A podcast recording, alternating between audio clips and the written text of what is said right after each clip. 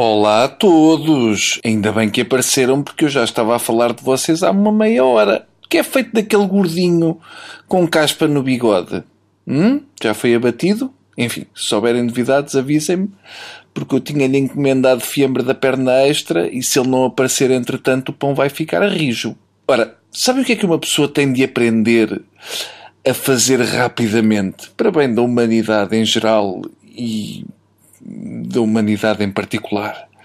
Zapping. Porque a arte do zapping é difícil de dominar, mas tem de se começar por algum lado. É que não é só mudar de canal, porque isso qualquer pessoa faz. O que importa é o tempo que se fica em cada canal para perceber se vale a pena ou não.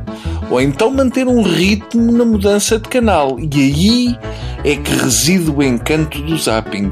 Há que andar de canal em canal, muito bem, mas com alguma firmeza. Na minha modesta opinião, mais do que dois segundos em cada canal já é chincalhar com a arte de quem faz bom zapping. Quem demora mais do que dois segundos é porque acha sempre que se deve dar uma segunda hipótese a uma coisa que já se viu que era má. O zapping é ritmo, é passar por todos os programas que interessam e não ter sentimento de culpa por deixá-los para trás. É saber que até pode estar a dar um programa que vai mudar a nossa vida e ter a coragem de seguir em frente. É, no fundo, uma maneira de se ser snob sem ofender ninguém.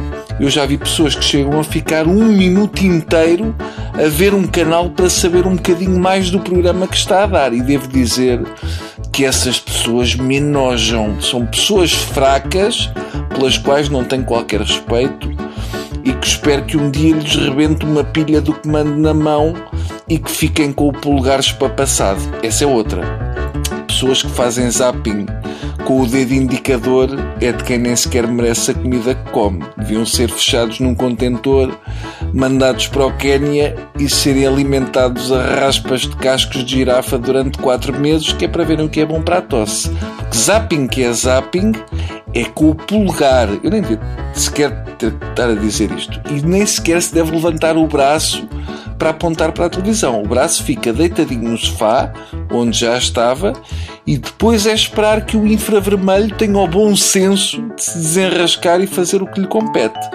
Quando começar a falhar o comando, nunca, mas nunca trocar a pilha logo. Isso é para os fracos. Primeiro é dar uma arrochada com força no comando, que é para ele perceber quem é o menino que manda. E se ele mesmo assim insistir em falhar, então aí uma pessoa tem de tomar medidas drásticas, abrir o compartimento das pilhas, tirá-las e voltar a pôr as mesmas. No fundo, é dar-lhes uma segunda oportunidade. Trocar de pilhas é para meninos e é o tipo de coisa que nem sequer se diz a ninguém. Há anos e anos de investimento nesta arte e qualquer besta que faça o contrário está a pôr em causa toda uma vida dedicada a esta nobre causa. Portanto, quando chegarem a casa já sabem, mostrem o que valem e se por acaso tiverem de se levantar para desligar a televisão no botão porque perderam o comando, então aí nem nunca mais voltem a ouvir este programa porque não o merecem, está bem?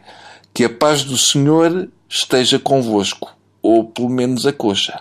Adeus.